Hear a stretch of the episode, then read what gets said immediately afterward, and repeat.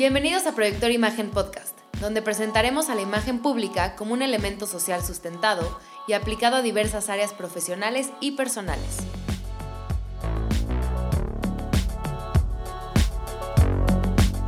Muy buenas tardes en estos momentos, que para nosotros son tardes. Bienvenidos a su podcast Proyector Imagen, con, eh, como todos los podcasts y cada uno de los que hemos hecho, tenemos a Rosalba Jaime. Saluda, Rosalba. Hola. Hola. Hola, a todos. Y bueno, yo soy Alejandro Romero. Y en esta ocasión tenemos una gran invitada, una invitada que ahorita pues, nos están saludando. Bueno, recuerden que como estamos en tema de cuarentena, estamos grabando a distancia vía Google Meet. Google, patrocínanos, por favor. Y este, ah, se me antojó, ya dejé de fumar, pero te vi fumar y dije, híjole, sí se me antojó un cigarrito. y desde ayer, no, ya lo dejé, pero desde, desde ayer, ¿qué fue? Sí, ayer que estaba viendo, viendo este Bastardos sin Gloria, vi que estaban prende y prende cigarros y yo, ay, cómo se me antoja un cigarro, pero no, ya lo dejé. Pero bueno, el punto es acá presentar a nuestra invitada del día. Eh, bueno, nuestra invitada del día, vamos un poquito con, con, el resumen que me mandó Rosalba, porque es amiga, eh, creo que cuasi hermana de, de Rosalba. Este, bueno, vamos a hablar un poquito de, ella y vamos a decir el nombre hasta el final, ¿no? Ella es poblana, estudió ciencias políticas y administración pública en la Libre de Derecho, pero pues dijo, no, esto no es lo mío, entonces se, se, fue, dijo adiós. Dice que por muy poquito lo terminó, casi nada, supongo, sí, casi nada lo terminó, pero... Exámenes finales. En exámenes finales, híjole, eso es muy como de Leonardo de Lozán. Para los que no saben, Leonardo de Lozán estudiaba Derecho. Leonardo de Lozán es el vocalista de Fobia, y él estudiaba Derecho, sí, tu esposo. Y de repente dijo, no, esto no es lo mío. Y creo que también ya a punto de presentar exámenes finales. Y dijo, no, no es lo mío. Pero bueno, nuestra invitada ahora es antropóloga social con especialidad en estudios sobre género. Y bueno, aparte de eso, se dedicó 20 años al diseño editorial y publicidad. Da clases de yoga, que ahorita ya me estaba diciendo, ven a tomar yoga. Pero dije, no, es muy tarde. Bueno, ven temprano. Yo dije, no, es muy, sigue siendo muy tarde para mí. Pero bueno, ahí vamos con el estilo, ahorita vamos con el estilo y afloje, ¿no? Ok. Y bueno, ama las plantas, a los perros, a los gatos y a los animales en general. Y el día de hoy tenemos a Patti de la Vía. Patti, muy buenas tardes. Eh, hola, muchas gracias por la invitación. Un gustazo verlos y un gustazo platicar con ustedes de lo que ustedes me quieran preguntar. De todo, sí. Bueno, pues no sé si Rosalba te explicó un poquito de qué hablamos y recordamos a quienes nos están escuchando de qué se trata este podcast. Y este podcast se trata de presentar a la imagen con una perspectiva abierta de comunicación, de percepción, con una base eh, científica, ya sea, eh, o una base social. ¿Cómo es que todo esto nos ayuda a generar percepciones y nosotros, por lo tanto, las manipulamos para hacer proyecciones de nuestra mejor versión, para que todo el mundo nos compre y nos consuma y todo eso. Que bueno, hay ciertos especialistas en imagen, para no decir nombres, que es, no, sí, pues tú vas a estar codeándote con políticos y grandes empresarios y estrellas de cine y de, televisión y todo, y sales al mundo real y es como todo el mundo, ah, haces imagen, ¿me vistes, porfa? o me maquillas o me peinas y es como, no, jóvenes, hay, hay más, más, más, más de esto. Y mientras más se especialicen los eh, eh, los eh, profesionales de la imagen, más vamos a poder ampliar este campo. Entonces, Patti, empiezo con, lo primero, así básicamente. ¿Ya entendiste de qué estamos hablando? Oui. très bien.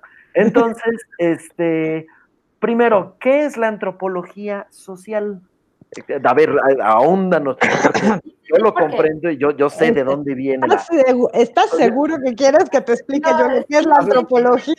Porque, yo, por ejemplo, de charlas que he tenido con Patti y que también a mí luego lo comprendo, pero también me llegaba a confundir hasta una charla un poco más profunda que tuve con Patti, que de repente la tendían a confundir con sociólogos, con arqueólogos y con un montón de otras áreas y que ya cuando te lo explica dices, ah, sí, claro, pues sí, sí tiene sentido, ¿no? Entonces, esa imagen del mismo antropólogo y la antropología social que nos pudieras como explicar como explicaste a mí. Explica, explícanos como si fuéramos niños de siete años, ¿no? O sea, a ver, lo más sencillo de... del mundo mundial. a ver, bueno. La antropología eh, como ciencia real, como, como una ciencia, empieza a finales del siglo XVIII ¿sí? Y todo el siglo XIX se desarrolla. ¿Qué pasa? Desde que el hombre vive civilizado, siempre hemos tenido como, como la, la inquietud de por qué el otro de junto, que no es tan lejano, es tan diferente a nosotros, ¿sí? como comunidad estoy hablando, como grupo social.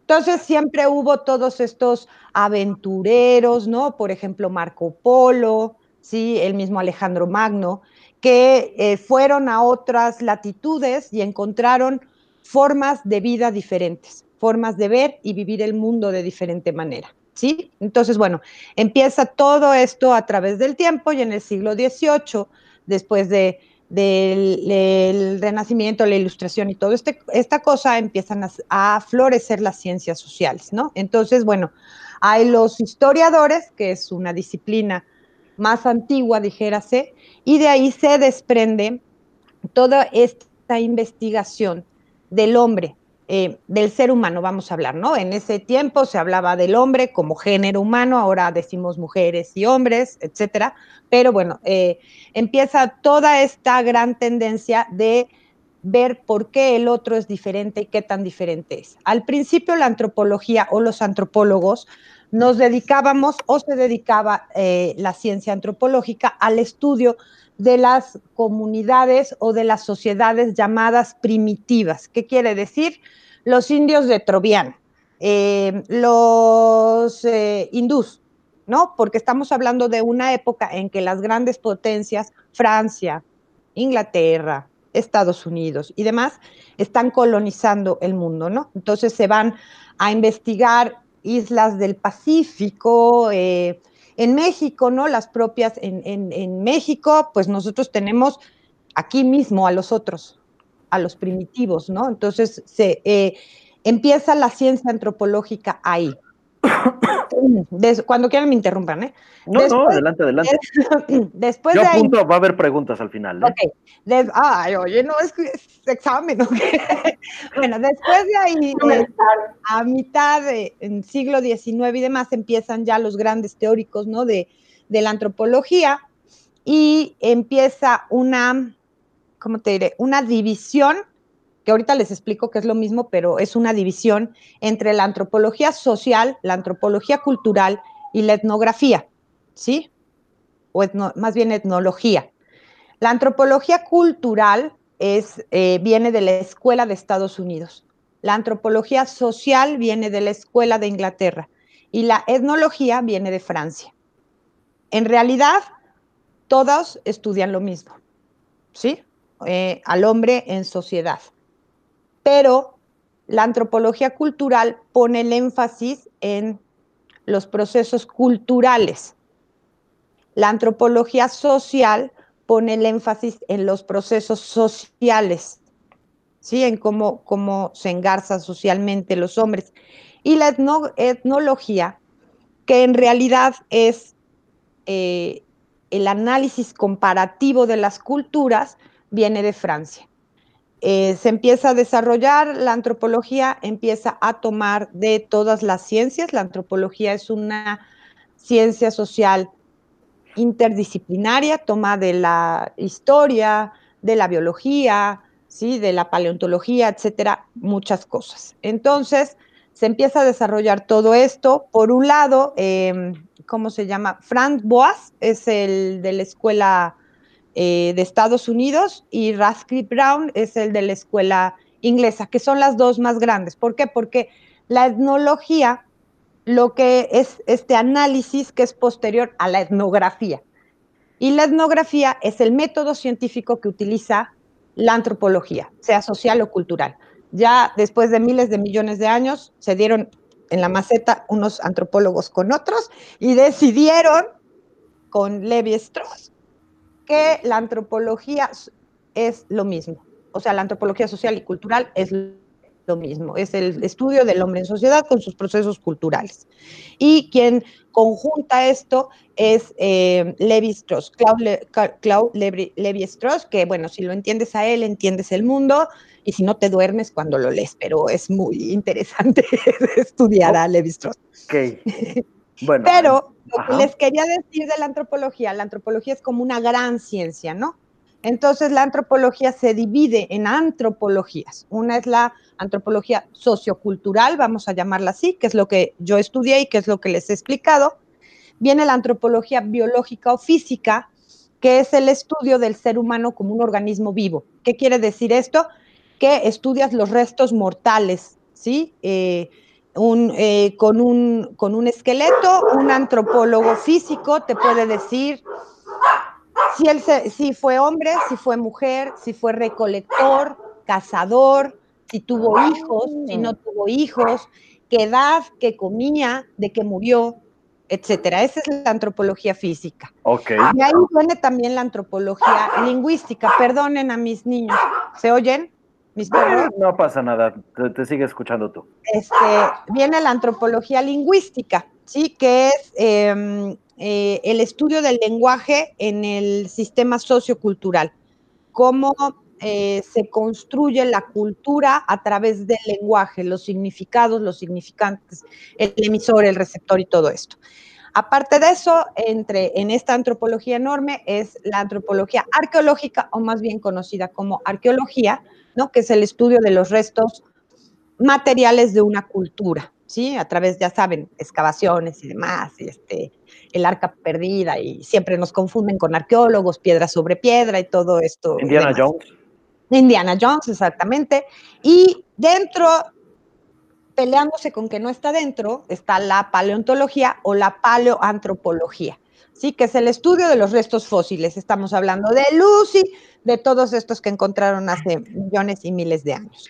Y eso es más o menos la antropología así en general. Ok. Eh, poniéndolo en términos sencillos, simples y mortales, entonces el estudio de cómo nos relacionamos nosotros como humanos. No, es, la, es el estudio de la cultura. De la cultura que vivimos. De la cultura, pero para la antropología, la cultura o el término cultura no es este término que utilizamos coloquialmente, ¿no? Como eres muy culto. No, porque... no, o sea, vaya, estamos hablando de eh, la civilización que pasó de ser este, nómada a ser eh, sedentaria, este, la cultura donde ya la intervención de la agricultura y la ganadería ya hicieron cambios y llega la revolución industrial y cambia toda la cultura y ahorita eh, el, el, la cambio... Cultura, la cultura es todo aquello que el hombre hace en la naturaleza, ¿sí? para que se adapte a él. Ok. Construir una casa es cultura. Sí, sí, sí, sí, sí entonces estamos sobre, la eh, misma, sobre el, mismo, bueno, o sea, yo sé que no te referías a, ah, es que escucha a Mozart y a Beethoven y lee mucho, o sea, sí, pero en general mucha, mucha persona, muchas personas o la generalidad de las personas toman eh, la cultura como esto, ¿no? Em, el ballet folclórico en México, eh, los bucholes. Es parte, de, pero no lo es. Claro, pero no es. Para la antropología, la cultura es esto. El proceso cultural es todo aquello que hace el hombre en la naturaleza para que se adapte a él, para que se adapte a una forma de vida. Y bueno, ahí vienen los procesos socioculturales, ¿no? Ok. Más o menos. En Proyectores Sensi y Percepción contamos con distintos talleres que ayudarán a crear la mejor imagen de tu marca personal o profesional, poniendo todas tus metas a tu alcance. Revisa nuestras redes sociales para conocerlos. Regresamos entonces al punto este. Eh, me surgieron un par de preguntas relacionadas con el tema de, imagen.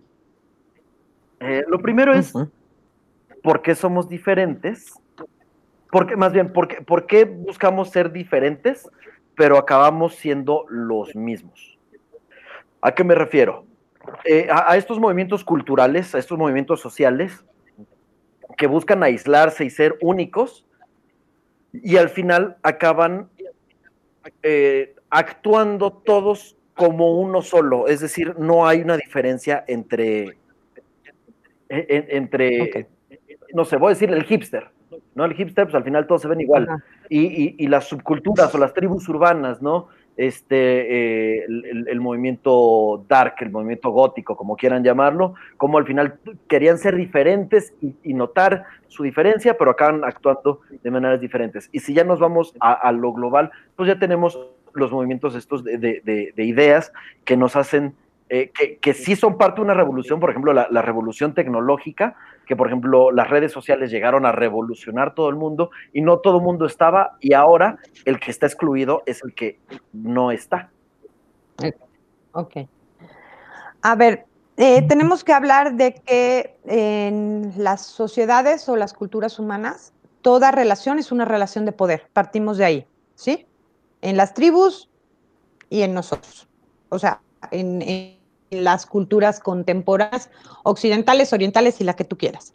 Sí, a ver, la primera relación de poder es la relación hombre-mujer que se establece. Y de ahí vamos a lo macro. ¿Sí? Gobierno, Estado. Voy, a hacer una pausa. ¿A qué nos referimos con primera relación de poder hombre-mujer?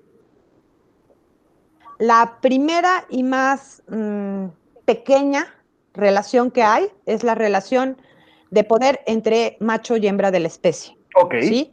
Cuando estábamos en, los, eh, en esas edades eh, muy antiguas, eh, ¿qué pasaba? No? La tribu A tenía bisontes y la tribu, bueno, cabras, lo que quieran, y la tribu B eran guerreros. Entonces, el señor de la tribu A le decía al señor de la tribu B, te doy a mi hija para que se case con tu hijo y entonces tú me das eh, guerreros y me protegen mis cabras y te doy leche. ¿Sí? Entonces empieza todo esto de la sociedad patriarcal, que si nos metemos a todo el rollo de lo patriarcal, nunca terminamos. Pero la primera ya, tuvimos un, podcast con, ese tema. Nada más quería ver si, si tenían como la, misma. La eh, primera relación de poder es macho y hembra. ¿Sí? Ok, sí, eh, o sea, no es que uno sea mejor que el otro. No, no, no, no vamos a hablar de No, no, cuando empezó esto, había hombres, había mujeres, había las eh, mujeres nos quedábamos, no, las mujeres nos quedábamos en la zona a recolectar y a cuidar a los chamacos, ya sacarle leche a las cabras o a las vacas, sí, sí. Y los hombres se salían a cazar. Ok. ¿Sí? Eh, entra todo el rollo patriarcal y vamos a hablar de todo esto. Si tú quieres, te explico el género y lo que tú quieras. No, no, ya, ya, lo vimos, nomás quería, quería, ver. para los que no, no, no saben de qué hablamos, chequen nuestro podcast con eh, Diana Valladares. ¿Valladares? Sí, es el apellido. Sí, Diana Valladares me va a matar si escucha esto, que no me acuerdo de su apellido. Este, donde ahondamos, ahondamos bien sobre ese tema de, de género pero acá estamos aprendiendo. Eh, entonces, bueno, es la primera relación de poder. Vamos a hablar de femenino y masculino, del mundo femenino y del mundo masculino. Está en todas partes. Ah, está en todas partes, hasta en las ciencias. Por ejemplo, mi carrera, antropología social, es una carrera femenina. No soy este, no soy arquitecta, no soy ingeniera. ¿sí? Las ciencias sociales están en el mundo de lo femenino, de lo pasivo. Ok. ¿Eh? O sea, y ahí nos vamos, ¿no? Entonces, no es lo mismo ser ingeniero astrofísico que ser psicólogo. Sí, ¿no? ¿No? sí, una carrera es más masculina y otra carrera es más femenina, ¿sí? Aunque seas hombre. Sí, sí, vaya. Yo vengo de, yo vengo de ciencias sociales. pues aquí todos somos claro que desde primer semestre de universidad hasta mi última clase de, de, de maestría, el, 80% de mis compañeras, eh, ya lo dije, eran compañeras. ¿no? O sea, vaya, me, rodeé por, por, mujeres. Sí, Tienes ventajas, claro. Claro, exactamente. bueno, entonces esa es la primera relación de poder. Y en macro, sí, es la relación del Estado hacia el individuo. Esa es la relación de poder, ¿sí? Entonces, tú me preguntabas por qué todos terminamos siendo iguales. Toda sociedad o toda cultura tiene una forma de ver y vivir el mundo y un rol para un hombre y un rol para una mujer. El deber ser. ¿Cómo debo ser dentro de la sociedad? Y esto viene de muchísimos años. ¿Cómo ser una mujer en México? No es lo mismo ser yo mujer en México en el 2000, 2020, que haber sido una mujer en México en 1958, en 1910 o en 1800. Sí, vaya, cambia. Y creo que incluso esos roles hoy en día ya, ya cambiaron. Ya cambiaron, claro.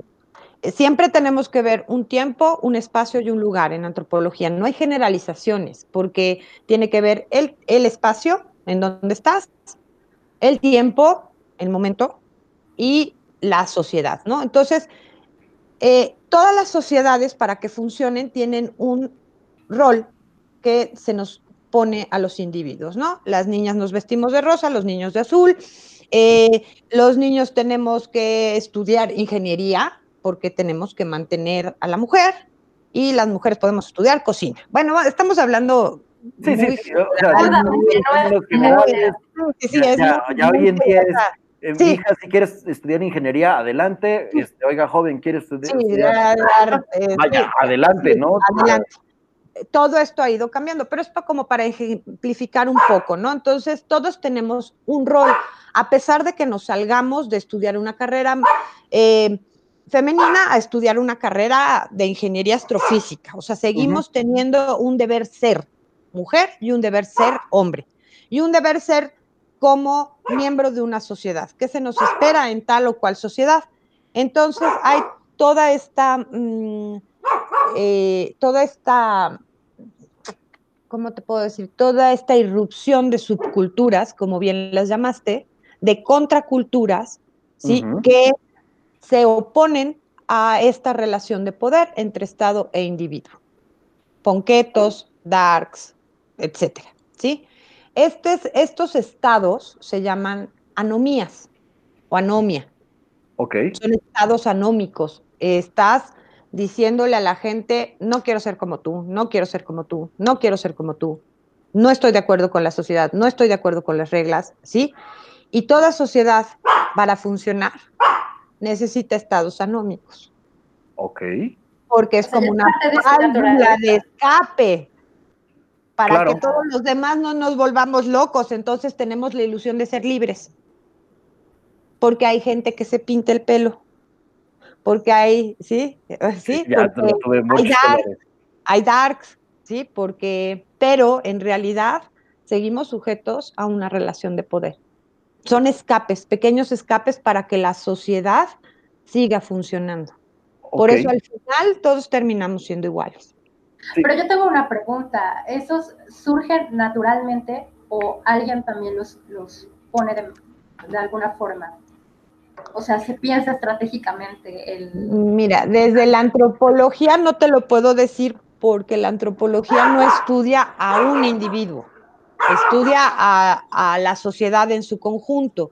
Eso sería como un tema psicológico, de dónde sale esta, este, este, esta semilla para que se forme una contracultura.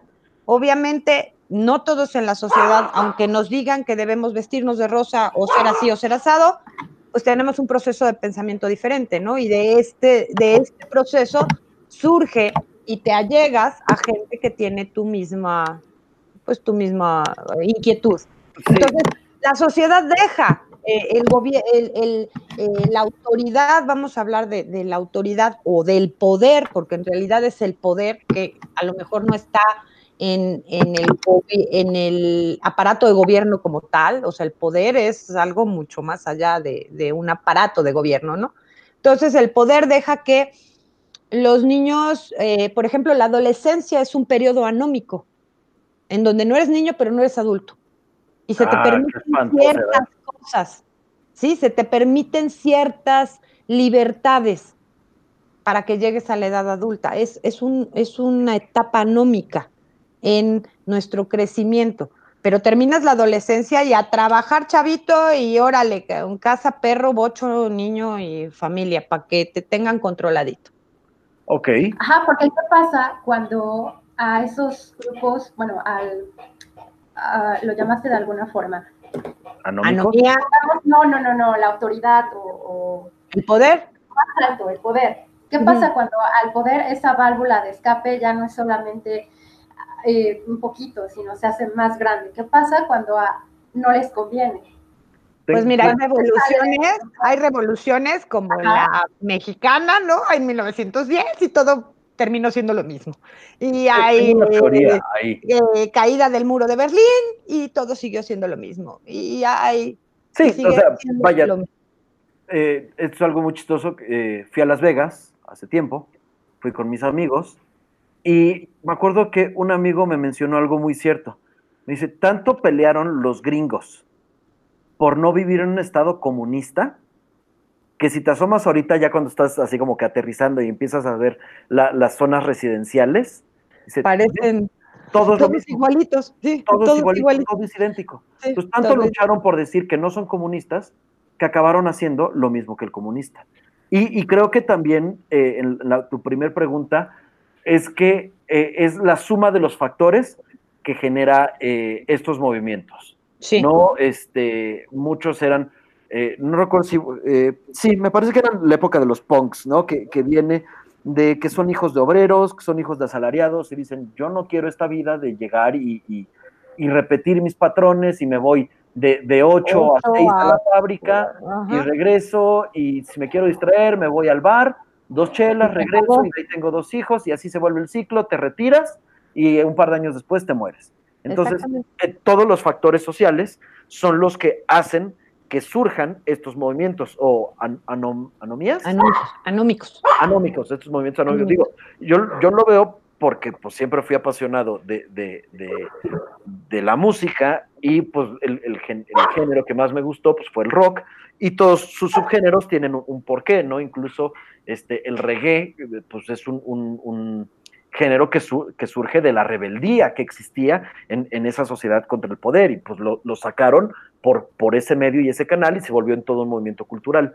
Y del otro punto, creo que lo que hace el poder es adoptar estas tendencias, las normaliza hasta que todo el mundo dice, ya todos son igual que nosotros, ya no hay, o sea, ya, ya se ven como nosotros que estamos luchando contra ellos, que en, en la moda, en las tendencias, empiezan a, y te voy a dar un ejemplo con, con lo que era lo hippie. ¿No? El, movimiento hippie, de repente, cómo empezó a haber eh, arte, eh, la forma en la que había este, diseños, en la forma en la que había tipografías, lo que como hacían los, los pósters para anunciar los festivales, etc. Y de repente eh, la, cultura dijo, ok, absorbe. ajá, lo absorbe y dice, eso está bien. Y lo normaliza. Exacto. Y lo mete y entonces es parte de la cultura. Y entonces sigue habiendo una relación de poder y seguimos dentro de una cultura que nos dice cómo debemos ver y vivir el mundo, punto. Sí, entonces... Eh, no, hay escapatoria. Mi pregunta surge, porque bueno, igual y me meto un gol acá yo solito, pero... No, eh, yo entré a este tema de, la imagen pública, me llamó la atención, sobre todo la parte de, de Entré porque había comunicación no verbal y eso me fascina y ya ahorita ya estoy más metido con el análisis de conducta y comportamiento humano y bla, bla, bla. Este, escuchen el podcast que tenemos con eh, Armando Orozco sobre el comportamiento humano, ¿no?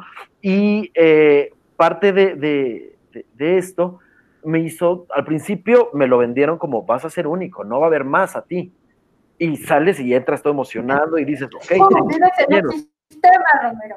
¿Eh? Y no te dijeron lo que te acaba de decir Patti. Sí, vives no. en un sistema, todos pero iguales. Ahora lo veo y ahora lo que yo estoy luchando y el, el porqué de este podcast es todos hablan de lo mismo y nadie profundiza. Nadie tiene los huevos para decir, oye, no, o sea, ¿Por qué la norma para vestirme tiene que eh, ser esa? Oye, ¿por, qué funciona o por qué todos están siguiendo estos patrones? ¿no? Que, me pongo a ver, a observar redes sociales de, de, otras agencias o de otros especialistas en área de imagen y digo, es que todos me están dando exactamente lo mismo. ¿Dónde está la diferencia? O sea, ¿por qué no? Y a mí me encanta la idea de decir, yo voy a hacer las cosas diferentes y por eso si me quiero rapar, me rapo y si me quiero quitar la barba, bueno, no la barba no, pero este, si me quiero vestir, o sea, todavía con elementos eh, base de mi esencia, pues ahí está, digo, a la importancia del reconocimiento de la esencia personal.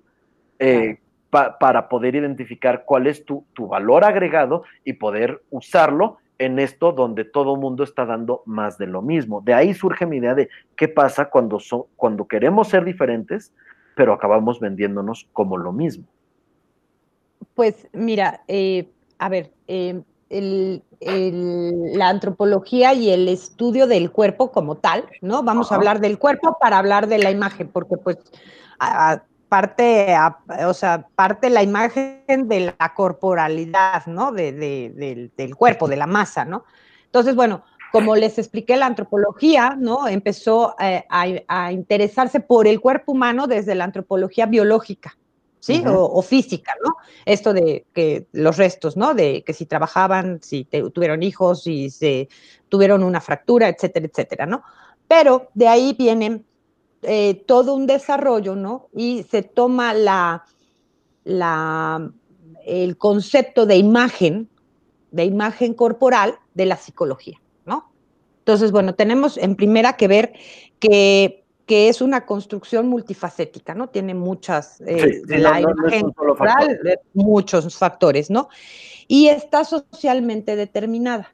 No es lo mismo nacer en México que en Suecia que en Arabia Saudita. ¿Sí? está socialmente determinada y está influenciada por la cultura y por la sociedad, ¿no? Está en constante construcción y es dinámica, no es lo mismo mi, imagen, ¿sí? Cuando tenía 14 años, que ahora. Eh, va, creciendo, eso es... es... dinámica, ¿no? Entonces, bueno, ¿qué pasa con la antropología? La antropología empieza a ver el cuerpo como una despensa, por decirte, de lo cultural, ¿sí? Em, empiezan todas estas investigaciones en antropología de la salud, que eh, se enfocan, por ejemplo, a las dietas, ¿no? A, la forma de alimentarse, a la forma de eh, tu ejercicio, etcétera, ¿no? Y también eh, de ahí se empiezan, se empieza a jalar estas investigaciones a lo que es la antropología feminista, ¿sí? Y, y la, o sea, todo lo que es la antropología feminista y la antropología del cuerpo, que se llama así. Entonces, bueno, este, esta relación cuerpo-mente empieza a decir, bueno, ¿qué tanto eh, eh, el cuerpo es producto de la sociedad y qué tanto nos revelamos a través del cuerpo a la sociedad? Lo que estábamos platicando hace ratito, ¿no? Es como un espacio, el cuerpo es como un espacio en donde hay una lucha entre adaptarte a la sociedad o lo que viene de la sociedad hacia ti y tú luchando con la sociedad, ¿no? Entonces vienen todas estas subculturas, todas estas ganas de ser diferentes. Que ahí, ahí podemos hablar de, eh, que incluso la cultura eh, es quien dicta los estándares de belleza, porque no es lo mismo la mujer, el hombre, atractivo del 2020, del 2000, del 92, del 70, 50, 1800. O incluso dentro de la, de, la, misma actualidad, eh, no es lo mismo un niño que esté delgado en un nivel socioeconómico medio, medio alto, a un niño delgado o flaquito en África, ¿no? Porque también te da a entender distintas cosas. O culturalmente, los niños, por ejemplo, eh, pues no sé, siglo XV, siglo XVI, entre más gordito y rozagante estuviera el niño de los cachetes era mejor porque te daba a entender que tenía un buen poder adquisitivo y tenía para alimentar al chamaco. Sí, eh, dependiendo del grupo social, de la cultura, del momento de nacimiento, ¿sí? Se puede hablar de un cierto tipo de imagen corporal. Eh, por ejemplo, también te habla mucho del estatus. Ah, hubo investigaciones de eh, antropofísicas de la, de la, ay, perdón, se me fue el avión, espérenme, aquí lo tengo, de la, de la deformación de los cráneos, ¿sí? Ok. Eh, hay culturas que deformaban los cráneos, ¿no? Ah, Entonces, se hizo toda una investigación de qué era lo que estas deformaciones craneales simbolizaban. Estamos hablando ya de espacios simbólicos, ¿sí? El cuerpo es un espacio simbólico de la cultura. Entonces, bueno, eh, ese estatus muchas veces es un, Eh, por decirte, vamos a pensar que los arqueólogos en el 3010 van a... Ah, en el 3010, a futuro, yo dije que espérate, que en el, en el 3010, o sea, van a regresar, ¿no? Bueno, van a, a, escarbar, ¿no? Y nos van a encontrar, ¿no? Ah, se nos congeló. Y entonces... Ah, espera, se congeló, entonces. Se congeló, bueno. Sí. Entonces, nos van, van a escarbar, nos van a encontrar. Van a encontrar, ¿no? Y entonces Ajá. Van a ver que muchas hembras de la especie sí, tenían unas cosas que estaban rellenas, sí, que es una sustancia de silicón. O sea, unas, ¿no? Entonces Para van los que a entienden, está hablando de. una prótesis, sí, o sea, una, una prótesis mamaria, vamos a decir, ¿no? Vamos a decirlo. Te las operaste. mucha. Sí, ninguna una prótesis mamaria, ¿no? Entonces, Yo iba a decir chichi falsa, pero ¿qué hice? Eh, Bueno, es una prótesis mamaria, ¿no? Entonces, bueno, van a decir, entonces van a poder sacar 20 mil especulaciones de por qué las mujeres se ponían prótesis mamarias. Sí, pero en realidad es una cuestión de estatus, es una cuestión de lo que la sociedad te pide para ser bella, para tener una imagen que Claro concuerde. Por supuesto, Eh, digo, esto lo, lo hemos dicho cuando llegué a dar, eh, hablaba de, de lo que es imagen física, en, hablando de, de, de- de hacer- de consultoría en imagen pública, en imagen. Eh, el estándar de, de el, el estético ideal en hombre y mujer es- se divide en dos tipos de cuerpo. El X para mujer, que es hombros alineados con cadera y cintura definida. Ah, claro, y o sea, el. V en el Sí. hombre, en, en la mujer. Y en el hombre, el V, espalda ancha. Y, ajá, y si nos vamos, ya, y, y eso dije, dije, si nos vamos a la parte antropológica, estamos diciendo que es una mujer, no, que es una mujer eh, que tiene cadera prominente y por lo tanto es buena, o sea, va a poder eh, procrear.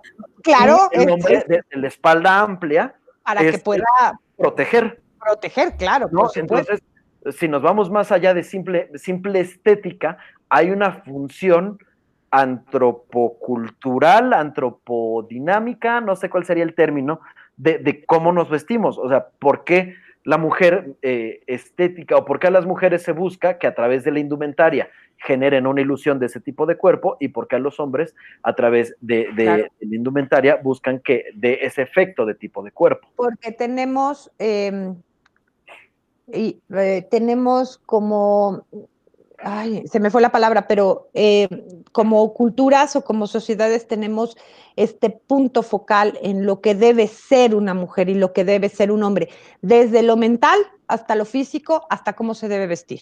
¿Sí? Y- Y yo me he visto con una minifalda abajo de la pompa, no te digo la palabra que me dice. Pero eso es en Todavía. México. Porque Todavía. si te vas a Estados Unidos, No, es- Estados Unidos, pero estamos hablando de cultura.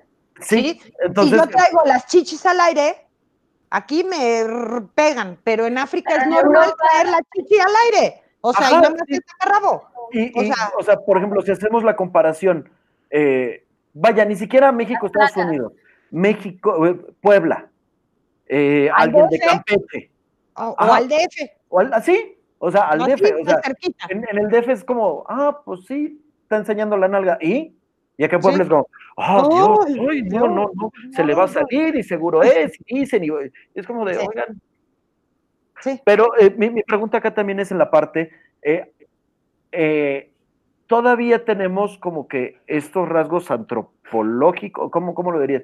Al- me refiero a que aún hay una función animal, o sea, viendo al- a la especie de hombre como animal por el estímulo visual, digamos, a través de, de- de la indumentaria, o, No, o ya, ya, ya no... Desde hace muchos millones de siglos, este, no hay nada natural. Ni el parto es natural. El parto natural es parir parada. ¿Sí? Y aquí te dicen, es que nació de manera natural en una mesa con las patas para arriba y con siete médicos sacándote al chamaco. Cuando lo Ok. natural es que tú estés en cunclillas sacando al chamaco. Entonces, todo lo que te dicen es que natura, es natural. Las mujeres es natural, los hombres es natural. No, no es cierto. Todo es cultural. Todo es cultural. O sea, eh, a ti te crean una desde pequeñitos, ¿no? Y lo vemos en, en, los comerciales, en etcétera, ¿no? Te crean una imagen de lo que debe ser un objeto de deseo, una mujer, por decirte, ¿no? Si no eres un, un, hombre o una mujer que te guste tu mismo eh, sexo, ¿no? Pero entonces así es el ideal de mujer. Entonces, si una mujer no se viste así, no te produce esto que te debe producir. Eh, si yo soy totalmente intelectual, pero me ves eh, a lo mejor con la coleta aquí, sin maquillaje, este, sucia y demás, la primera imagen que tú vas a tener de mí es que yo no sé nada. ¿Sí? Eh, eh, no, sé si me expliqué bien. No, mm. sí, sí, sí, sí. O sea, que, el, factor cultural determina lo, atractivo y no atractivo. Claro. Entonces. porque antes era, y antes me, estoy yendo a, millones y millones y millones de años atrás, que era así como que, ah, ok, ya las hormonas y las feromonas hacen lo suyo y es como, ok, ya, acá. ¿Por qué? Porque es el instinto natural de te tienes que reproducir y ya, no es como, ah, ella me, antes, a ella me gustó, ella me llamó la atención porque empuja bien la piedra o porque recolecta bonitas las, plantas. Me gustan las mismas piedras que me gustan. A ver, a ver, desde que el hombre se juntó en sociedad y a partir, o sea, desde que el homo uh, es sapiens sapiens, ¿sí? Eh, la sexualidad se nos expropió. Entonces, ya no somos homínidos que se juntan para procrear. Perdón, Mina, ¿qué es, qué es homínido? Homínido es un chango. O sea, ah, ya. Eh, los seres humanos y los primates, todos somos, venimos de los homínidos. ¿Sí? Orangutanes, chimpancés, lemur, bueno, venimos del lemur, pero de ahí viene, uh, o sea, el lemur es el, es el bueno, del lemur es el primer animalito de donde salen todos los homínidos, y de ahí sale así, así, así, y se crea el Homo sapiens, el Homo habilis, el Neandertal, el, el Homo Ese va a ser buen dato curioso en alguna fiesta. ¿Sabían que o sea, nuestra raíz es el lemur? Bien. No, me equivoqué. Hace 80 mil años que no estudio todo este rollo del, del evolucionismo en antropología. Pero el caso es que la sexualidad la tenemos expropiada. Ya no nos apareamos por eh, procrear la especie para que no se termine y shalala y shalala. O sea, ahora nos procreamos porque nos da la gana y por deporte. Sí. O sea, el instinto animal, adiós. No hay instinto materno. Me disculpan y a lo mejor me van a matar, pero no hay instinto materno. Nos han enseñado a ser madres. No hay instinto materno animal. No estoy hablando de que no sintamos algo por. por, a, ver, que, quede claro que acá estamos haciendo una diferencia entre un animal evolucionado social, los hombres de hoy en día, y un animal salvaje, libre, como lo eran hace millones de años. el hombre, o, sea, era el hombre antes de ser Homo sapiens sapiens. Sí, entonces eh, podemos compararnos con los chimpancés, ¿no? Eh, eh, o con los simios, ¿no? haciendo una comparación ahí medio burda. Pero a lo que me refiero es que no tenemos un instinto así como, como un instinto maternal porque entonces no habría bebitos en las casas hogares o abandonados en las calles. Abandonados. ¿Sí? Porque tendríamos este instinto de me vale gorro y traigo al escuincle cargado. Tiene todo, ¿Sí? por supuesto. Ok, entonces se nos ha dicho que tenemos que ser mamás, se nos ha dicho que tenemos que ser papás. Ha ido cambiando, ¿no? Habemos mujeres que hemos optado por no tener hijos y eso cuesta y cuesta socialmente. ¿Sí? Socialmente cuesta. Te cuesta ser una mujer que decidió no tener hijos. Ajá, porque vienen las cuestiones y esa crítica social, ¿no? Claro, viene toda una crítica social. No estoy cumpliendo con mi deber ser. Nunca voy a saber lo que es ser madre. ¿Sí? No estoy cumpliendo con mi deber ser. Pero si, nos vamos con, con esta norma, o sea, a ver, estás diciendo, el, el, instinto materno ya no es natural ¿no? Nos queda claro. Como, como instinto animal, ¿eh? O sea, Como no estoy hablando animal. de, Pero, por ejemplo, ahorita- del amor incondicional por un Pero, bebé. por ejemplo, tú ahorita dijiste, disculpen a mis niños, refiriéndote a tus perros. Ah, claro, sí. Entonces, ahí está, ahí hay un instinto materno. Sí, pero no. Pero Este, no. A ver, pero eso es un instinto materno, porque tú los cuidas como si fueran tus hijos. No, no, mis perros son mis perros. Y lo Sí, puede sí, decir no, Rose. O sea, sí, no son claro. perritos, ¿eh? No. No, no, no, o sea, no, no me refiero a perrijos, pero los procuras, les das de comer, les das techo, Ah, claro, los llevas al claro, veterinario. claro. A, a eso, no, no, a ver, una cosa es cuidar a, a- a tu perro como una mascota, un compañero, Sí. y otra cosa es, ay, mi vida, mi Mm, perrito, y no. se tiene que sentar acá. Sí, Ah, no, no, no, o sea, me A lo refiero que me refiero es este instinto eh, animal que muchas veces nos quieren hacer creer que tenemos Que- instintos que vas a- animales. No vas a defender a animales. y espada a, a tu, a tu cría, ¿no? A como, como los Hay animales. mujeres que sí, no estoy diciendo que no, eso son generalizaciones, ¿no? No podemos Sí, hablar de... esto no es ni blanco, no, esto no es blanco y negro. no- no es Hay matices infinitas en medio. A lo que me refiero es que ya no tenemos nada así como natural, como, como animal, ¿sí? Eh, en yoga lo vemos, Rose, lo del psoas, ¿no? El, músculo este de la vida, ¿no? Que todos los animales lo tienen todo el tiempo, lo tienen eh, alargado, ¿no? Y solamente lo usan cuando necesitan correr. Y nosotros lo tenemos todo el tiempo cortado porque todo el tiempo estamos con Cuesta. el estrés. ¿sí? Entonces ya no tenemos, obviamente, si nos persigue el perro, corremos hechos la raya también. O Sí, sea, sí tenemos toda esta parte porque somos animales, ¿no? No se nos tiene que olvidar que los seres humanos, aunque nos creamos los dueños del mundo, somos un animal Somos, más. somos otra especie animal, eso, eso, eso es un claro. animal más, ¿no? Pero a lo que me refiero es que el instinto está culturalizado, para decirlo de una mejor manera. Sí, el todo esto sale porque yo quería hacer la, quería, estaba haciendo la comparación o preguntando más bien si todavía había alguna provocación animal a través de la indumentaria. Yo creo que el es instinto no, está ya- ya es culturalizado. cultural. Sí, o sea, a un árabe le puede provocar instinto una mujer con, ¿no? Con, con la burka. ajá.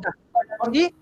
O mm, a, eh, as- eh, dependiendo de la cultura. Sí, o sea, vaya, Los lo estándares de belleza varían, ¿no? No es lo mismo. Este, lo que en ah, lo que encuentran atractivo en, eh, en un pueblo en Perú, lo que encuentran atractivo en Ciudad de México, lo que encuentran atractivo en Ottawa, lo que encuentran atractivo en Nueva Zelanda, en Sudáfrica, en, en Dentro, Colombia. dentro, del mismo, de- dentro del mismo México, dentro de las mismas culturas que hay, o no sé si lo estoy diciendo correctamente, pero dentro de las mismas ciudades, eh, dentro de los mismos pueblos indígenas, la, lo que encuentran ellos atractivo es muy distinto a lo que nosotros encontramos atractivo. Sí. Ahora también tenemos que ver todo esto que nos proyecta la mercadotecnia.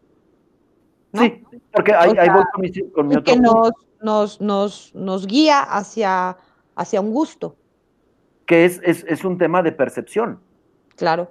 ¿no? Y, y, bueno, a ver, primero, En Proyectores Sensi Percepción contamos con distintos talleres que ayudarán a crear la mejor imagen de tu marca personal o profesional, poniendo todas tus metas a tu alcance. Revisa nuestras redes sociales para conocerlos.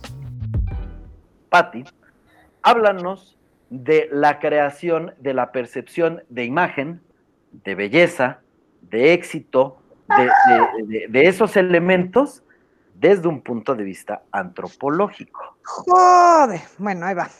A ver. Ah, es que no, no sé si Rosalba te dijo, pero yo soy don preguntas. Y te- Sí, Ah, no o sea, me dijo. de- de- de primeros tres minutos. O sea, Este, acá, están así mis preguntas, ve. ok, ahí va. Ahí está todo Bueno, lo que ocurrió, pero es tiempo limitado, entonces vamos con preguntas un poquito más. rapidito. Ok. A ver, entonces, vamos a ver. Em, el cuerpo, sí, como tal, nos produce identidad. Sí, ¿sí? Y nos identificamos a partir del cuerpo de los otros. Yo soy O mujer, sea- tú eres hombre. ah, ok, ajá, ¿sí? Yo soy de piel clara, tú eres de piel oscura. Yo soy de piel amarilla, tú eres de piel roja. ok, este- esta identificación, ¿no? Eh, como he dicho, la vivencia o, la, la, forma de convivir con nuestro cuerpo es a través de tu cultura y tu sociedad. De tu edad. Mi cuerpo a través de mi cultura, mi sociedad, mi edad. Y mi género. Y mi género. Hombre, hombre, mujer y posición económica, ¿no? Tiene que ver muchísimo también. Hoy en día, sí. bueno, no, creo que, o sea, Homo sapiens siempre que ha habido jerarquías. Sí, o sea, sí. entre perros hay razas y entre, entre barrios hay patios. Ok, entonces, em, la imagen o la corpo, corporiedad de un ser humano en estos días está mediada por una serie de expectativas que pone la cultura, nuestra cultura, eh, nuestra época en nosotros como, seres individuales, ¿no? Entonces, ¿qué imagen tenemos que proyectar ahora en estos momentos, e, en este 2020 en cuarentena? Uy, soy bien light, cocino, me la paso bien, vive el mundo, hago ejercicio, medito, ¿sí? Para que seamos aceptados socialmente. Entonces, a través de la mercadotecnia, de los comerciales, de la moda, ¿sí? Nos dicen cómo debemos vestirnos, comportarnos y ser. Y si no cumples con esas expectativas sociales, entonces puede haber cierto rechazo y no puedes acceder a ciertos ámbitos de éxito. Ok. ¿Sí?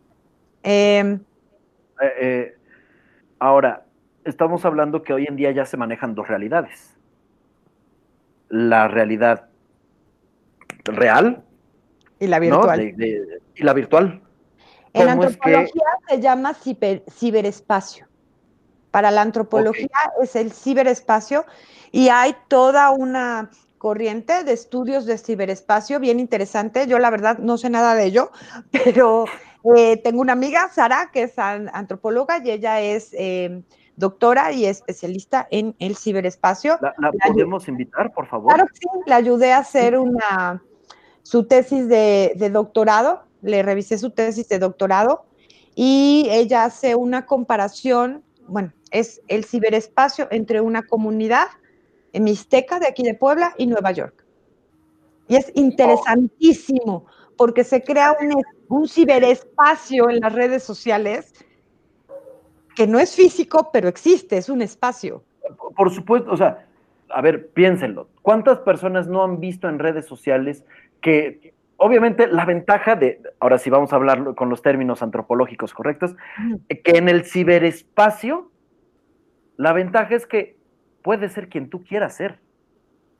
Puedes proyectar solo éxito y nunca estás triste y nunca eres pobre y nunca sufres y nunca que tienes... Realmente pasa con mucha, mucha gente, ¿no? Lo que, lo que tendemos a platicar tú y yo, Alex, de, digo, sin...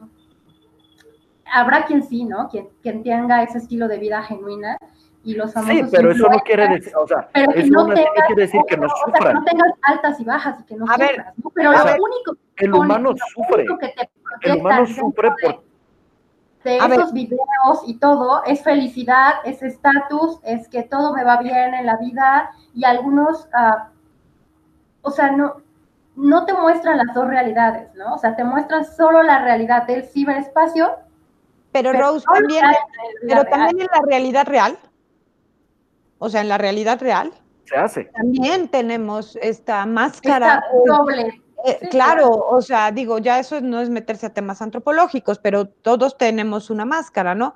¿Qué estamos creando en el ciberespacio? O sea, no, eh, no hay, eh, yo puedo decirte que sí hago yoga, claro, todos los días los me conoce, este, sí medito, pero hace cuatro horas estaba yo que echaba yo pifas porque ya esto ya me está friqueando, ¿no? Estar metida en mi casa todo este trastocamiento de la vida individual, social, familiar, pública, etcétera, ¿no? Entonces, afecta. ¿qué, qué, proyecta? Pues claro, todos queremos proyectar lo mejor en las redes sociales. Y ahora, ¿qué es la moda?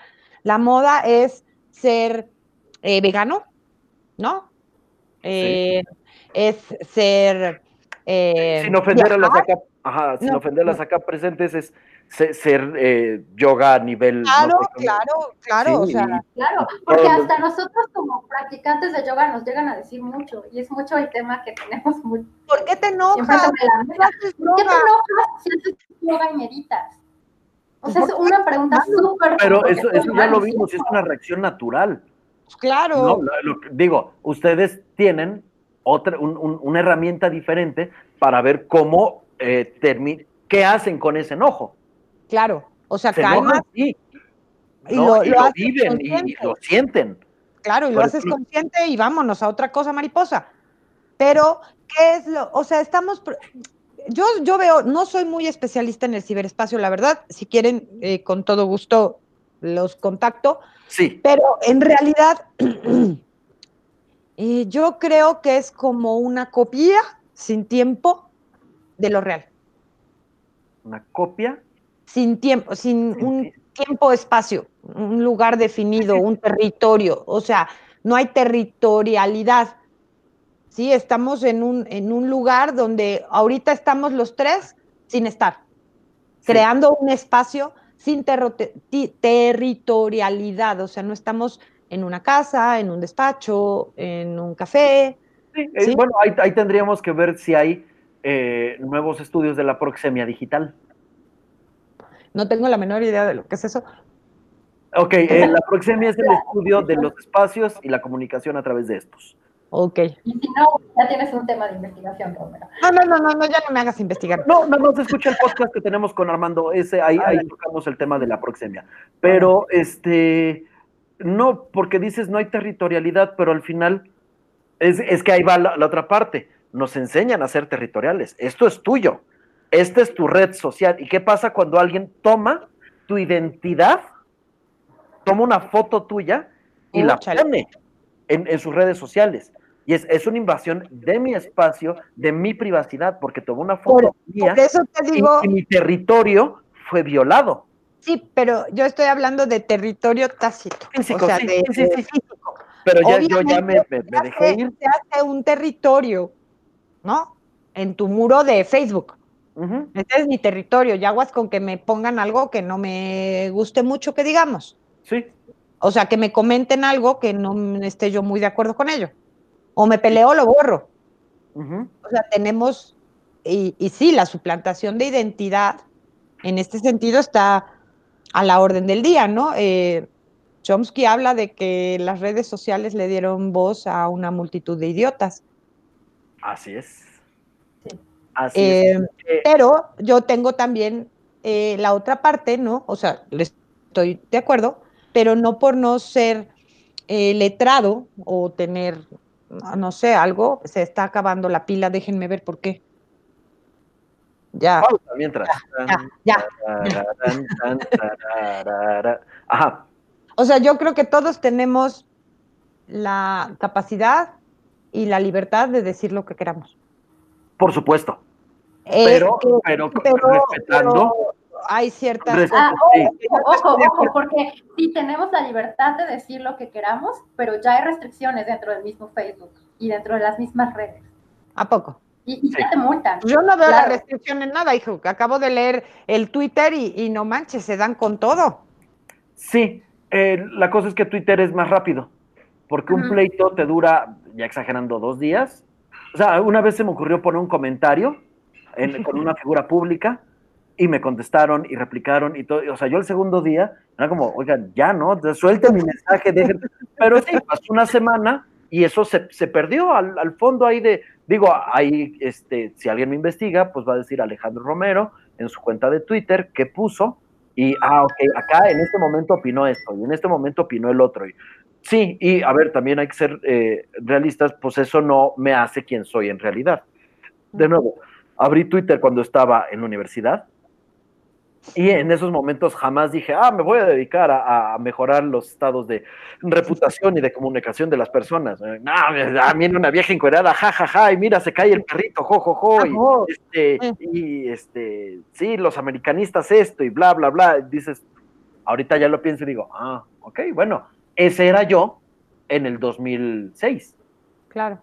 ¿no? A 14 años después, ay, preocúpate si 14 años después sigue siendo lo mismo. Exacto, ahí, es el problema.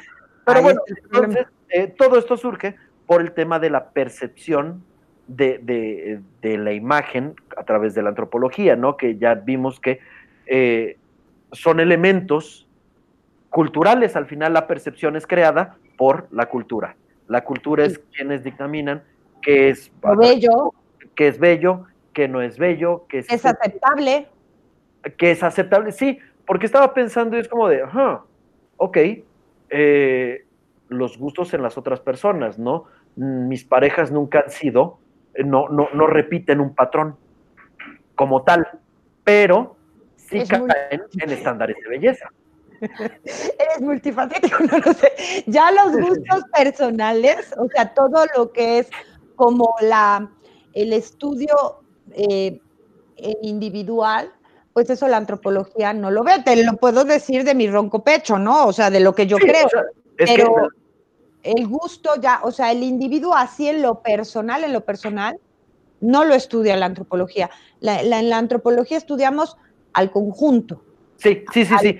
Al, conjunto social por edad, por género, por... acá, lo que me refiero es, aunque mis gustos varían, seguía guiándome por estructuras culturales, socioculturales. Porque ahora las mujeres, a lo mejor una es más alta que la otra, a lo mejor este, ella tenía el cabello corto, ella lo tenía largo, pero siguen siendo estándares socioculturales. Pero te voy a decir una cosa, ahora a los hombres les gusta una mujer que tenga una carrera, ¿sí?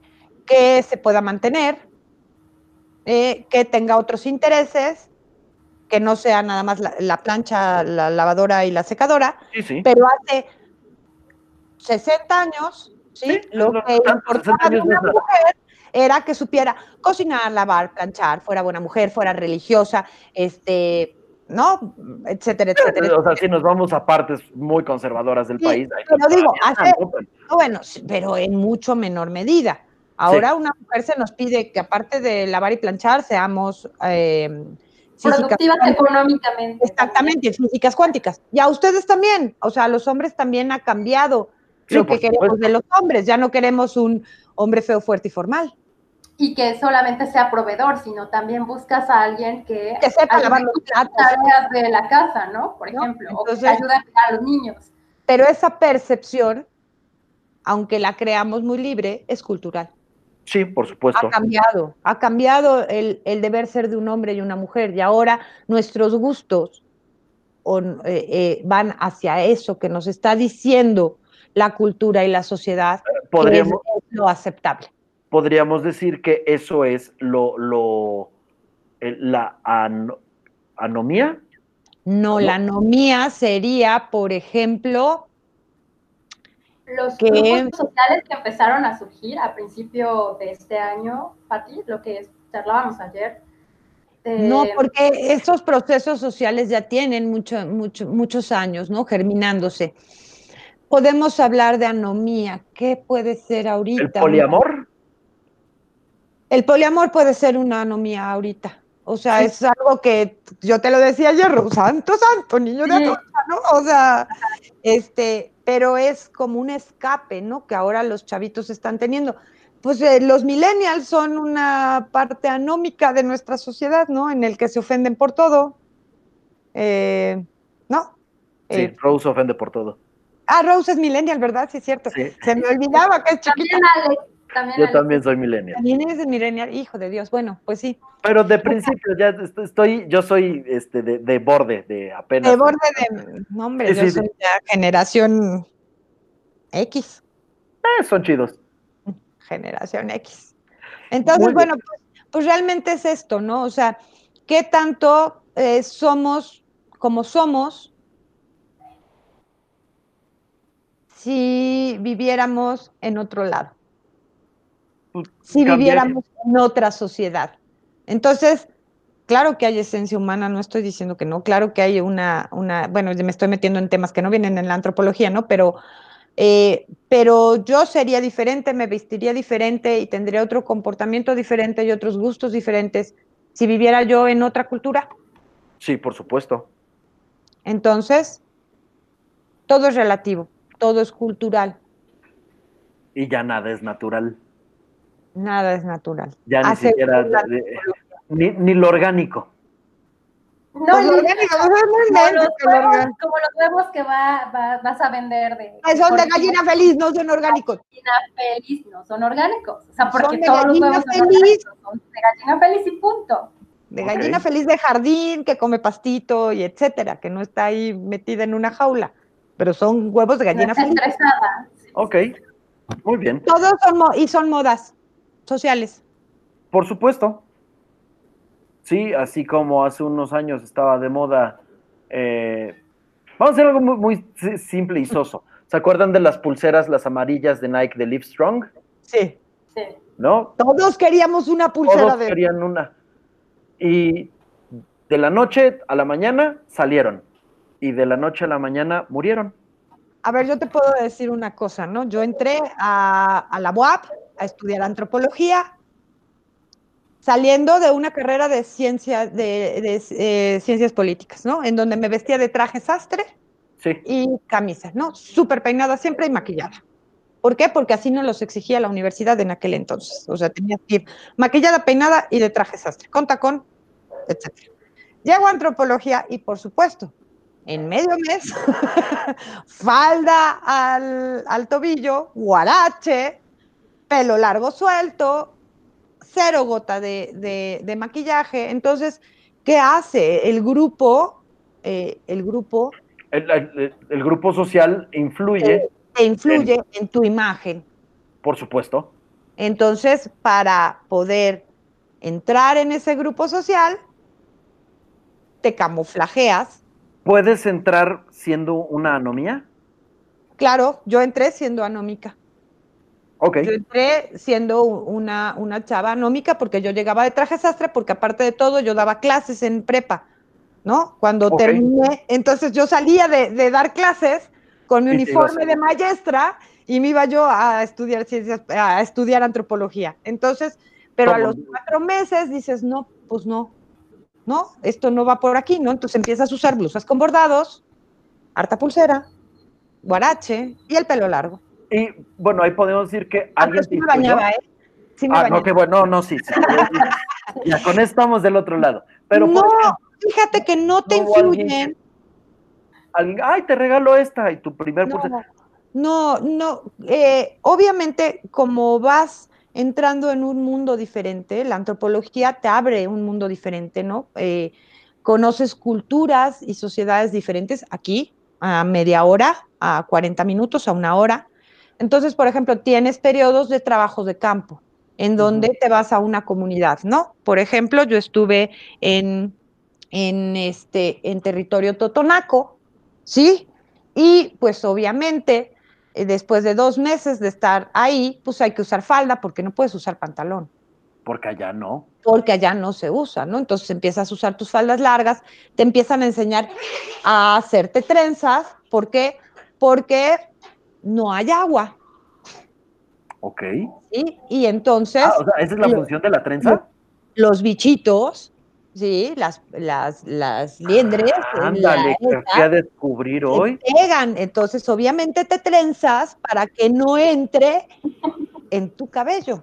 Y entonces el baño es cada semana en el río. Obviamente ahora ya hay agua potable, ¿no? sí, Pero sí, cuando pero- yo llegué, sí, en O aquella sea, el, el- el origen y la función de la trenza es esa. parte es esa. Parte Ah, es, a parte es vieja cochina que trae trenza, o hombre Parte- cochino que trae trenza.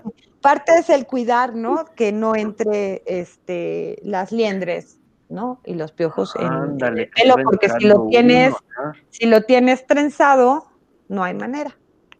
Ok. Es una, es una de las, otra Sí, es sí, sí. totalmente estética y cultural, ¿no? O sea, y los listones de colores, etcétera, etcétera. ¿no? digo, si ya lo estás haciendo, pues haz lo que se va bonito, ¿no? Claro, exactamente. Entonces, bueno, no, no alguien que me influyó, pero sí el mundo en donde vives, este pequeño mundo, ¿no? Eh, pues te hace cambiar hábitos, ¿no? Como usar falda, porque en las comunidades no se usaba pantalón, ¿no? Ahora con, con eh, la ida a Estados Unidos y el regreso de las chavas, bueno, pues ya ves jeans, ¿no? En, las comunidades, ya ves mujeres en pantalón, ya ves mujeres con el pelo. El pelo suelto se, suelta para ciertas cosas, pero en general el pelo de la mujer siempre va, ¿no? Eh, recogido. A ciertas edades, etcétera. Interesante. Muy bien, Patti. Una última pregunta antes de, Ah, una más, una más, una más. Eh, ¿Cuál fue el proceso social o cuál ha sido el proceso social más importante de los últimos años? Madre mía de mi corazón. Desde tu perspectiva. Perdón, pero es que cuando empezaste a, hablar de esto y hablaste de los procesos sociales, dije, ok, entonces debe haber procesos sociales a nivel macro que, que cambien. Todo. Digo, si, si, vemos ahorita el, coronavirus, generó un proceso yo, yo tengo, ajá, yo tengo una pregunta. Sí, es que va mucho hacia, es que ayer platiqué con Patti, me encanta platicar con ella porque siempre, siempre, siempre que platico con ella aprendo algo. Y me gustaría que nos compartieras el tema de manipulación, eh, de lo que estabas platicando. Sí, yo lo sé, esto ya te dije, es polémico, me gusta, me gusta. ¿El tema de manipulación de qué? No, sí, yo sí quiero saber. Sí, pero esos sí, son muy locos. No, no importa, el tema de manipulación de qué. El tema, es que a Alex le va a gustar. El tema de manipulación eh, de los años 60, 70, movimiento de los hippies. Eh, vaya, tú sabes por dónde va toda esta pregunta y con lo que te está diciendo Alex ahorita, sí métete en ese tema. Yo sé es político, este, o bueno, no es político, pero es controversial, pero a nosotros nos gusta. A es ver, tema de poder, entonces, por lo que veo. Eh, tengo un, un, gran defecto y a la vez una gran virtud. Eh, me encanta leer, ¿sí? Y me encanta investigar y analizar. Entonces, Ah, para mí, si yo hubiera tenido las herramientas que ahora tienen ustedes, ¿no? Que, que, tuvieron en la universidad, que yo no tuve, yo tenía que ir a buscar los libros a las bibliotecas y a la hemeroteca, ¿no? Y ir a sacarlos y etcétera, y leer en francés y en chino y en japonés, porque, bueno, no en chino y en japonés no, pero en francés y en inglés, y no había libros, etcétera, etcétera. Si yo hubiera tenido estas herramientas, hubiera yo estado bien loca, ¿no? Más de lo que estoy. Pero le decía yo a Rose que en estas épocas de cuarentena, pues uno se mete, ¿no? A este fabuloso mundo de las redes sociales y del internet y a buscar toda la cosa que puedas encontrar sobre teorías de la conspiración. Entonces, me, llegó, me llegó un artículo o encontré un artículo que la verdad, si lo encuentro, se los paso. Por favor. Porque eh, habla de qué pasa con la sexualidad en este rollo de la cuarentena y el, y el coronavirus. ¿Sí? Es que le preguntan, al, doctor Catel cada tontería y nunca le preguntan, oiga, don doctor, ¿qué hubo con esto? ¿Sí? ¿Cómo le hacemos? ¿No? Yo, yo, le pregunté a Alex, un día le pregunté que qué o pasaba. ¿Cómo le hacemos, no? O sea, sé que, cada, quien, sí, que cada quien le hace como puede, ¿no? O sea, no me estoy metiendo en sus rollos. Pero. Ah, sí, ahorita no hay si hubiera, no sé cómo, no, no tengo la menor idea de cómo. ¿No? O sea, cubrebocas y beso sobre cubrebocas. No, porque es a un metro de distancia, entonces tendríamos que empezar a estudiar el Kama Sutra. A ver si hay alguna que. Oh, pues ya literal es sin beso porque. Ya no es sin beso porque me enamoro, sino es sin beso porque qué tal que me contagias. Exactamente. Bueno, en eso le decía yo a Rose que me llegó este artículo, que no sé de quién es ni nada, porque he leído una cantidad de impresionante de artículos, en donde hablaba que, bueno, ¿qué onda con el coronavirus y el control sexual de nuevo, no? Entonces le decía yo a Rose que en este contexto, a lo mejor a ustedes no les tocó, pero bueno, 60 y 70 fueron unas décadas en donde la libertad sexual y la libertad individual empezó a florecer. Todo este movimiento de los hippies, afuera el brasier, las pastillas anticonceptivas, entonces ya no nos teníamos que cuidar tanto las mujeres para no embarazarnos. Entonces la sexualidad explotó, hubo un boom de sexualidad, eh, no tenías que casarte, se vivían en comunas, etcétera, etcétera, etcétera. Hippies cualquiera. Hippies cualquiera. Vienen los ochentas y bolas nos llega el SIDA, ¿no? Y yo crecí, ¿sí? Mi adolescencia, preadolescencia y adolescencia fue con el SIDA encima. se moría la gente por tener relaciones sexuales. ¿Sí? Como moscas. O sea, oías, ¿no? El gran, ¿no? El gran, la gran enfermedad y demás. Entonces, ¿qué pasó? Bueno, se volvió al rollo de solo con tu pareja, de volver a formar una familia, etcétera, etcétera, etcétera. ¿Sí? Y va todos estos años. Y bueno, se vuelve a crear este control social. Esto es todo mi punto de vista, ¿eh? No crean que... Se vuelve a crear este control social de perro, bocho, dos niños, trabaja, no pienses, ¿sí? Actúa. Porque te tienes que matar trabajando para darle a la señora las extensiones de pelo, a ti el coche del año, etcétera, etcétera, ¿no? Y vienen el año 2000 y vienen los millennials y el pan, la pansexualidad o cómo se dice, este rollo de todos contra todos y de como sea, y de nuevo empieza a haber un boom en la cuestión sexual, en controlar mi cuerpo, yo hago con él lo que yo quiera. Y de repente nos viene de nuevo una enfermedad en que están cayendo como moscas, que te estás muriendo y que te impide el ejercicio de tu sexualidad plena, como tú quieras. Ahora de nuevo, ¿no? Tienes que empezar a ver si el fulano o la fulana no estuvo con más, porque a lo mejor tiene coronavirus, porque aparte no sabes, porque son siete días, en que no se manifiesta y hay hombres y mujeres que no manifiestan, etcétera, etcétera. Y entonces empieza a haber de nuevo un control en la sexualidad. Y aparte de eso, le decía yo a Rose que yo veía ya muchos movimientos, ¿no? La cuestión de las mujeres, los homosexuales, la cuestión ecológica, o sea, eh, camisas amarillas, eh, eh, chalecos amarillos, perdón, y muchos movimientos a nivel internacional que estaban poniendo en jaque al sistema Sí. Sí, eh, y de repente, pum, nos aíslan, ¿no? Se estaban creando comunidades eh, y de repente, pum, de nuevo individualizarnos, cada uno en su casa, cada uno preocupándose de su salud, no de la de enfrente, ¿sí? Y entonces viene de nuevo el control. Te digo que el sistema es canijo. Eso es lo que... Eh, sí, tiene sentido. Creo que ya hoy en día es todos los factores. Eh, el virus existe, el virus es natural, no fue inventado, no está, ¿no? Y si está y afecta al hombre es porque es natural.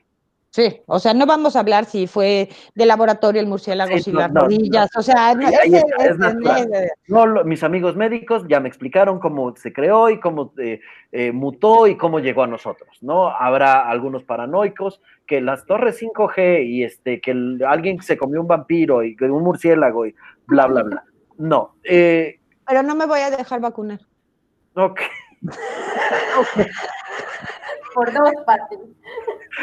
Olvídalo. Eh, aquí el, punto es, eh, sí, creo que es otra forma de reingeniería social. Claro, pero es, lo que te digo, aparte de lo económico, que ya estaba del nabo, tenían que hacer de alguna manera para que se reactivara la economía, una gran crisis económica, se les estaban saliendo los chivos del huacal. Sí, vaya, a ver, había otros factores, sí, están siendo afectados todos, sí. Entonces, acá creo que llegó a revolucionar todo, porque esto va a revolucionar las tecnologías. Esto va a revolucionar los, los, medios de comunicación. Esto va a revolucionar la información. La forma de trabajar. La forma de trabajar. Esto va a revolucionar la forma de enseñar. Esto va a revolucionar la forma de cuidarnos, ya sea solamente en plan sexual o en plan salud eh, a, todos, ¿no? Eh, todo lo que dicen las, la mayoría de, de, de estas teorías conspiracionales, pues tienen cosas que dices, ah, pues tiene sentido, que ahí es hay ojo con el tema de la propaganda, ¿no? Porque con que algo suene posible y probable, pues ya de ahí la gente se, deja ir como, como gorda en tobogán, ¿no? Pero... Pero esta realmente no es como una teoría de la conspiración, es más bien una explicación, ¿no? De lo de que, la reacción. De, lo que el sistema puede hacer a partir de situaciones como estas, ¿no? De, una, de una enfermedad como fue el SIDA en los 80s, 90s, y de una enfermedad como ahora es el coronavirus en el 2020, ¿no?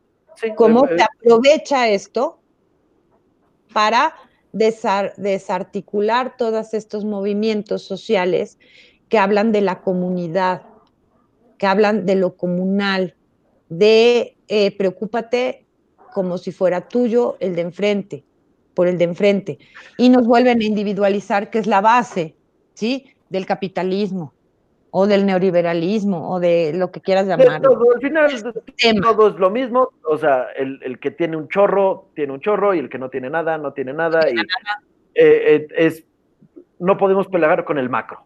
Eso es un hecho. Lo que podemos hacer es, eh, desde donde estamos, trabajar con lo que tenemos y lo que está a nuestro alcance. Nada más. Exactamente. Entonces, eh, Patti, creo que serían todas las preguntas que tenemos hasta ahorita. Ah, ahorita que estabas hablando de eso me acordé de un chiste. un, meme que vi que, ah, ya vieron ahorita cómo el coronavirus no son infectados, infectadas o infectades, infectados, parejo, todos. Eh, eh, yo sí hablo con las los. Sí, las los, sí, está bien. No me gusta esto de eh, les, amigos, amigues, o sea, no.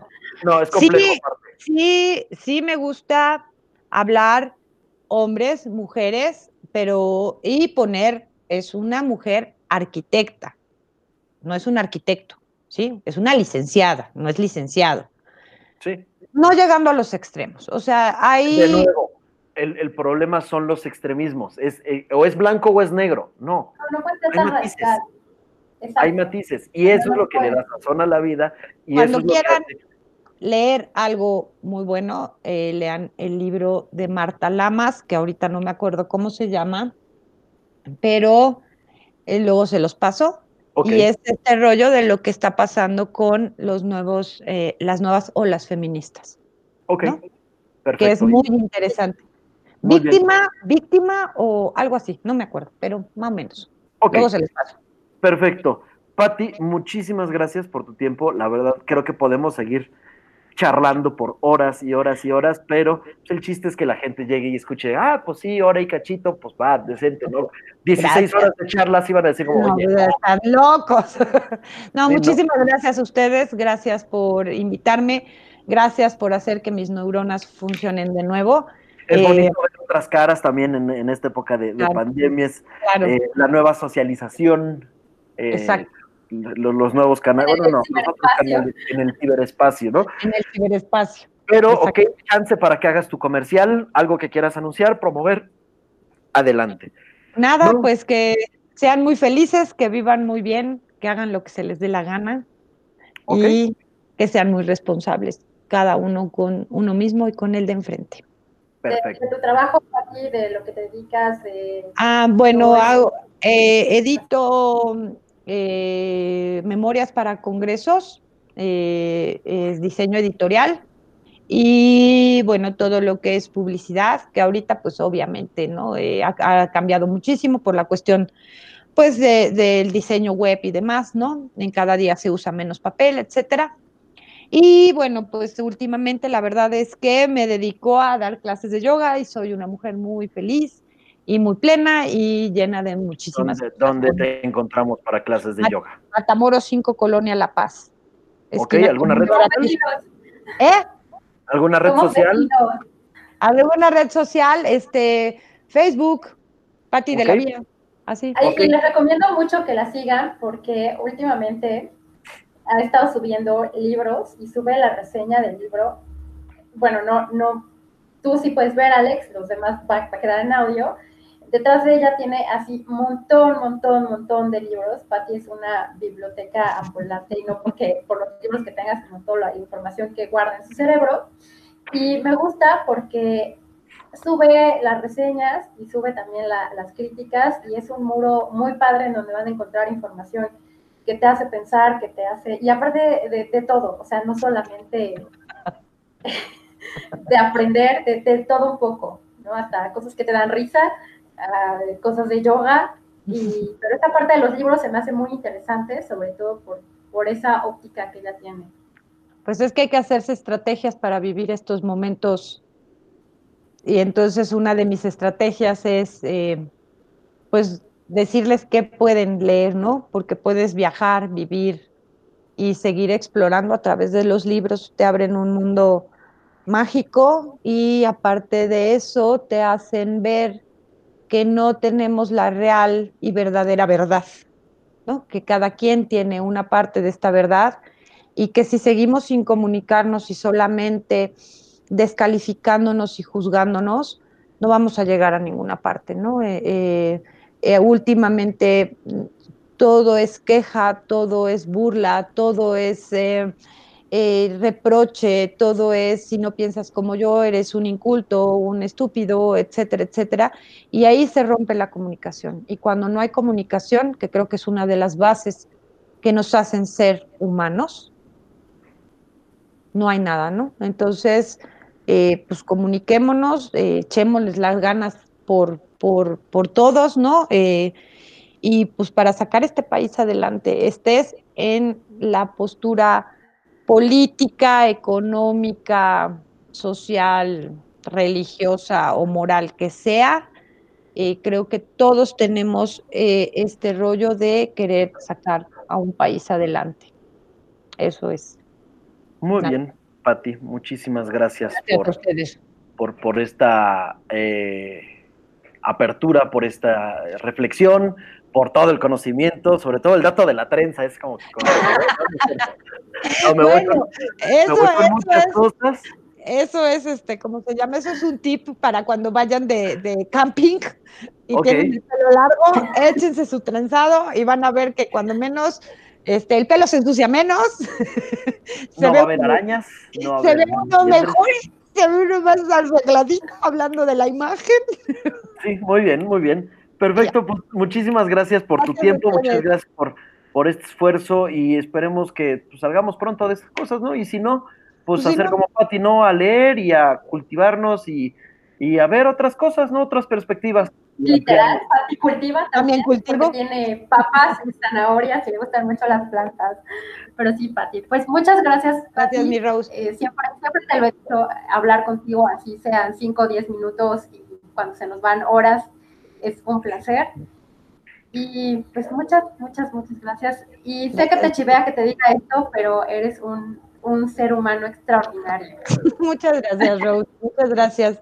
Y tú sabes todo lo que se te quiere y todo lo que has aportado a mi vida y lo sabes muy bien. Te quiero mucho y muchas gracias a los dos por invitarme y por escucharme y por todas mis locuras y que ustedes las atiendan. Muchas gracias. Perfecto. Muchísimas gracias. Eh, soy Alejandro Romero. Recuerden que esto es Proyector Imagen Podcast. Con nosotros tuvo Patti de la Vía y como siempre acompañando es... Rosalba Jaime. Eso es todo y estamos escuchándonos en la que sigue. Hasta luego. Adiós. ¿Ya nos vamos? ok. Conoce nuestros servicios de consultoría en imagen pública, personal o empresarial en nuestras redes sociales o en nuestra página web www.proyectorimagen.com.